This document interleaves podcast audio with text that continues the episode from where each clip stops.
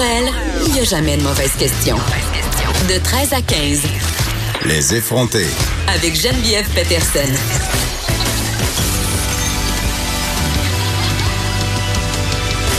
Cube Radio. Bon lundi tout le monde, j'espère que vous avez passé un excellent week-end, que vous n'êtes pas décédé si vous habitez le sud du Québec euh, d'un coup de chaleur parce qu'il faisait très très très chaud et je vais pas vous mentir, je suis très contente que la canicule euh, tire sa révérence, mais il y a quand même un petit choc thermique. J'ai tellement froid en ce moment que je porte un foulard en studio. C'est dire le, gap de température entre l'intérieur et l'extérieur, l'air climatisé euh, qui est beaucoup trop forte dans la plupart des édifices l'été surtout euh, dans nos lieux de travail. Je me rappelle quand j'étais étudiante à l'UQAM, qui est juste à côté, l'été, j'apportais mon gros chandail de laine. Donc, c'est un, c'est un, doux souvenir pour moi aujourd'hui d'animer avec mon foulard. Je sais pas si vous êtes comme moi, si vous avez passé euh, la fin de semaine sur Instagram à jalouser tous ceux et celles qui étaient au festif de Baie-Saint-Paul, moi, en tout cas, c'est ça que j'ai fait. Ça avait l'air absolument formidable. J'étais tellement jalouse que j'ai failli prendre mon char puis aller euh, vendredi soir euh, pour rejoindre notre recherchiste Marie-Pierre Caillé qui était là-bas avec d'autres personnes euh, de l'équipe ici. Ça avait l'air formidable, mais la raison pour laquelle je peux aller, c'est épouvantable, je vais vous la dire. C'est parce que je suis trop poule de luxe. C'est parce qu'il aurait fallu que je fasse du camping. c'est dans Marie-Pierre est dans le bout en ce moment, elle me juge. Non, mais c'est vrai. Je, je, déteste le camping. Je fais mon coming out aujourd'hui. J'haïs ça. Moi, en bas de la tente Utopia, je suis pas là c'est impossible. J'ai mal au dos. Je, non, ça va pas. La petite humidité le matin quand tu te frottes sur le bord de la tente puis que tu, tu fesses dans toi avec ta main puis là, ça tombe dessus. Les petits moustiques, le sable sur le matelas. Non, non, non, non, non. J'ai officiellement 178 ans. Mais euh, quand même, euh, n'écoutant que son courage, notre chroniqueuse, elle est jetée à camper. Et elle sera là aujourd'hui pour faire un retour sur son périple à Baie-Saint-Paul. Et si je me fais à ses stories, elle a eu l'air d'avoir pas mal de fun. Si vous êtes un client de la Banque Laurentienne, vous serez touché à compter d'aujourd'hui par la fermeture de succursales et la fin des services transactionnels au comptoir. C'est la fin véritablement d'une époque et cela va quand même, euh, ben ça va affecter le service que vous recevez. Moi, je suis pas à la Banque Laurentienne, vous le savez, je suis des jardins. je sais pas si c'est une bonne chose. Euh, mais néanmoins, on va parler de tout ça avec Diane Pilote, qui est la première vice-présidente au service aux particuliers au Québec pour la Banque Laurentienne. Donc, on va essayer de se dépatouiller dans tout ça, de voir qu'est-ce qui se passe avec la Banque Laurentienne, comment ça va affecter les clients aussi, notre effronté Gab Jonca sera là pour nous parler du festival Juste pour ados qui a eu lieu ce week-end. Coudon, il s'en passait des affaires en fin de semaine. Euh, il va aussi nous parler du film Avengers Endgames qui devient le plus lucratif de l'histoire. Il y aura notre chroniqueuse Pamela Dumont qui vient nous entretenir et ça, ça me fait toujours rire parce qu'au début, quand on, avait eu l'idée de cette chronique-là, on se dit, ah, ça va être la fille qui va venir nous parler des mots en is, mais on savait pas qu'elle allait nous en inventer un chaque semaine et c'est littéralement délicieux. Cette semaine, sens que ça va particulièrement m'interpeller, peut-être vous interpeller. Je ne sais pas si vous connaissez l'expression adulting. Je crois que Pamela Dumont en a tiré sa propre interprétation. Elle va venir nous parler d'adultisme. Donc, euh, j'ai bien hâte de voir ça. Je l'ai dit tantôt, on sort de la canicule et évidemment, le temps chaud était aussi de la partie aux États-Unis. Et là, vous allez tellement rire. la canicule était tellement là, tellement là, il faisait tellement chaud. D'ailleurs, il y a eu six morts, je crois, à date.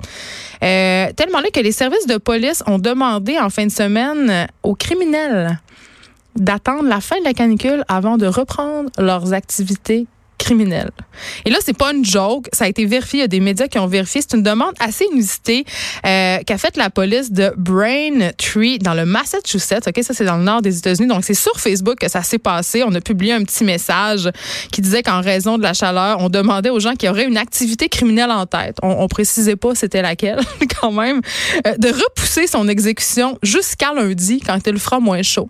Donc à tous les criminels du Massachusetts, c'est aujourd'hui que vous pouvez sévir parce que le il y aura pas, il y aura pas trop chaud qu'il va pouvoir courir après. C'était tellement drôle parce que sur la publication, voyons, je le dire, sur la publication Facebook, on voyait le policier avec un gros smoothies dans son char.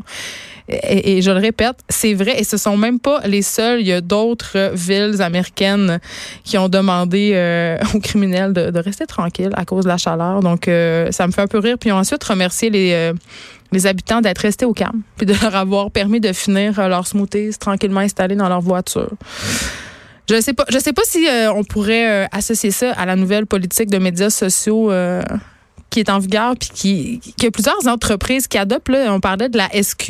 Tout le monde connaît Hydro-Québec, passif, agressif, Hydro euh, mais Hydro-Québec a une politique de, réseaux sociaux qui est un peu qui, a un peu pour but de lutter contre l'austérité qui est habituellement associée à ces grandes entreprises-là. Mais la SQ a adopté, si on veut, le même ton. Puis je ne sais pas si ça passe vraiment. Je, me suis posé la question, là, la SQ qui répond maintenant des petits messages ironiques. Il y a une personne, entre autres, qui postait une vidéo qui interpellait la SQ sur Twitter pour dire euh, une personne qu'une personne allait vite sur l'autoroute et euh, la SQ a répondu un message euh, c'est vraiment une interprétation libre c'est une mémoire mais quelque chose comme regardons ce petit Michael Schumacher euh, sur la 20 ou tu sais c'était comme c'était je sais pas je sais pas si de la part de la SQ je trouve ça je trouve ça pertinent, mais en tout cas, les, les, services de police semblent vouloir être plus cool sur les médias sociaux aux États-Unis comme ici.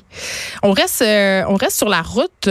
Vous savez, ce fameux préjugé selon lequel les femmes conduisent balle. Ben, je trouve ça vraiment plate, vraiment, vraiment plate. Mais la presse nous a démontré dans un petit explainer vidéo que je trouvais assez sympathique, mais quand même déprimant, euh, que les femmes sont plus à risque que les hommes de mourir ou d'être gravement blessées lors d'un accident de la route. Et la raison est fort simple. Les voitures sont construites par des hommes pour des hommes. Et là, je m'explique, là, c'est pas une affaire de féministes enragés. Là. Euh, en fait, euh, statistiquement, les femmes ont 73% plus de chances de mourir ou d'être blessées en voiture. OK? Euh, ça, c'est parce que jusqu'en 2003, les constructeurs automobiles ont effectué leur test de collision. Vous savez, là, on voit ça dans les vidéos, c'est des voitures qui percutent des murs et il y a des petits mannequins. Et, ben, eh bien, ces petits mannequins-là, jusqu'en 2003, ben, c'était des hommes. Puis il n'est pas venu à l'esprit des constructeurs de construire des véhicules pour des corps avec des euh, avec des formes différentes. Aujourd'hui, on a des mannequins féminins, sauf qu'attendez, la pogne est là. Euh, le mannequin féminin, OK, il mesure 5 pieds. Il n'y a pas de pouce, là. Il mesure 5 pieds et il pèse 110 livres. OK? On sait qu'aux États-Unis, la femme moyenne euh, pèse 170 livres et mesure 5 pieds 4 pouces. Donc, euh, faites le calcul, là, c'est assez simple. Euh, les tests de collision, finalement, euh, ben, ils sont pas tellement efficaces parce qu'ils ciblent, ils prennent en compte une femme qui mesurerait 5 pieds et peserait 110 livres, alors que la plupart des femmes aux États-Unis sur la Terre, je dirais, là, ont un poids et une taille différente. Donc, c'est pour cette raison bien scientifique que les femmes, malheureusement, se blessent davantage et trouvent la mort plus que les hommes lorsqu'elles ont des accidents de voiture. Ben oui.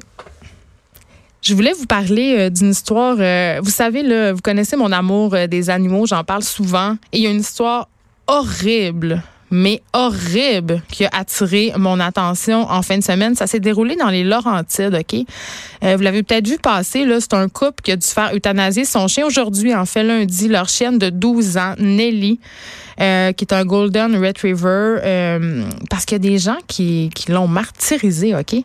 C'est épouvantable. Là. Le couple, euh, c'est une chienne là, comme toute bonne chienne de campagne là, qui avait l'habitude de se promener lousse sur le terrain. On en a toutes connu une. Là. Elle n'allait pas sur la route. Elle passait sa journée dehors avec euh, un, autre chien euh, qui était dans la même famille. Et à un moment donné, Nelly elle était plus là. Fait que ses propriétaires se disaient qu'il y avait quelque chose de pas normal parce qu'elle arrêtait pas. Elle, faisait pas ça. C'était pas dans ses habitudes de ne pas revenir. Des, habituellement, elle disparaissait une demi-heure, trois quarts d'heure, puis elle revenait. Mais là, c'était pas le cas. Et c'est la police qui a ramener en fait euh, le corps du chien en disant à ses propriétaires écoutez, euh, on, a tiré sur votre chien avec une carabine à plomb et probablement qu'on l'a frappé avec un VTT. je veux dire, je suis sans mots. Évidemment, euh, le couple est dévasté. Personne comprend comment on peut faire ça à un animal. un fait à noter quand même, c'est que le chien du voisin a aussi été maltraité, ça fait pas longtemps. Et, euh, et là, on n'a aucune preuve, évidemment, ce, sont des suppositions, mais le couple pense que ce sont, euh, ce seraient des jeunes qui ont l'habitude de faire de la motocross sur le terrain euh, de ce couple-là et des voisins qui seraient responsables de cette acte sérieusement totalement ignoble. Euh, le propriétaire, son nom c'est Yvan Bastien, et ce qu'il disait en fait en entrevue euh, au journal de Montréal, c'est qu'il aurait chassé ces jeunes-là. Il a chassé ces jeunes-là plus tôt cette année de son terrain, et lui, ce qu'il pense, c'est qu'en guise de représailles, euh, les jeunes se sont vengés sur ton animal. Je comprends vraiment pas comment on peut manquer d'humanité à ce point-là, martyriser un animal qui a rien fait sans défense, au point où il va être, il va être euthanasié aujourd'hui. Je veux dire, la chienne avait des lacérations tellement profondes qu'on voyait sa colonne vertébrale. Je veux dire, c'est pas euh, pas rien qu'un un petit coup de pied d'un flanc. Là. je rappelle, on lui a tiré euh, dessus avec une carabine à plomb, on, on lui a passé dessus avec un véhicule qu'on soupçonne être un VTT.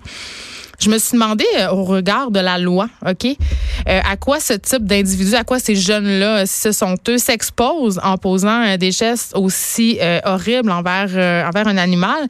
Eh bien, sachez que selon le code criminel, toute personne qui tue, mutile, blesse, empoisonne ou estropie des animaux est passible de 5 ans de prison. Donc, c'est quand même pas rien.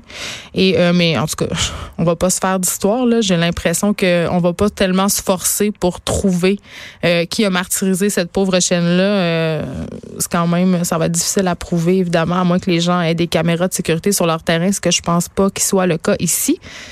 Parlant de cruauté envers les animaux, il y a un truc qui a recommencé à, circuler sur les médias sociaux en fin de semaine. C'est un truc qui date de 2016, OK, environ. Puis ce genre d'affaires-là, souvent quand il y a des cas de cruauté envers les animaux comme euh, celui dont je viens de vous parler, ben, on les voit ressurgir sur Facebook. Euh, et là, en fait, euh, ce truc qui circule depuis 2016, on, on, prétend que des gens passent des petites annonces, par exemple sur Kijiji, euh, et qui sont à la recherche de chatons pour nourrir leurs serpents. OK? Et là, moi, je l'ai vu passer à plusieurs reprises en fin de semaine, ce hoax-là. Là. Rassurez-vous, c'est une légende urbaine, OK? C'est pas vrai. C'est pas vrai, c'est c'est ça refait surface sporadiquement.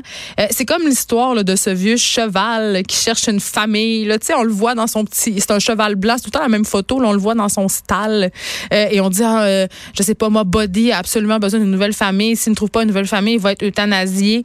C'est pas vrai. C'est un, hoax là, c'est une légende urbaine. Donc on peut respirer par le nez, arrêter de brailler et surtout arrêter de partager ça. Comme ça, on va arrêter de pleurer pour rien. OK. Je, vous en ai parlé souvent. J'aime pas la bière. J'haïs ça. J'ai travaillé dans les bars tellement longtemps, puis on a tellement essayé de me faire boire de la bière par tous les moyens. Euh, je déteste ça, j'aime pas ça. Il y, a comme une réaction chimique qui se produit dans mon corps quand je bois de la bière. Je deviens ballonnée, puis je bois deux bières, puis je suis seule, tellement seule, il faut me rentrer à l'urgence. Non, je niaise, mais j'ai comme aucune tolérance à la bière. Et je vais dire que même si j'aimais ça, je pense pas que je boirais de la Archibald. Je vous explique. Euh, Archibald, c'est une microbrasserie québécoise. C'est 13 bières. Et pour représenter ces 13 bières-là, on a utilisé 13 femmes. Et là, euh, évidemment, des amateurs de bière accusent la microbrasserie québécoise de faire preuve de discrimination et d'objectiver les femmes. Euh, mais euh, ça me fait rire que ça vient juste, que cette polémique-là vienne juste d'éclater parce que ça fait depuis la sortie, en fait, depuis la fondation de cette entreprise-là qu'on utilise le corps de la femme pour vendre des bières.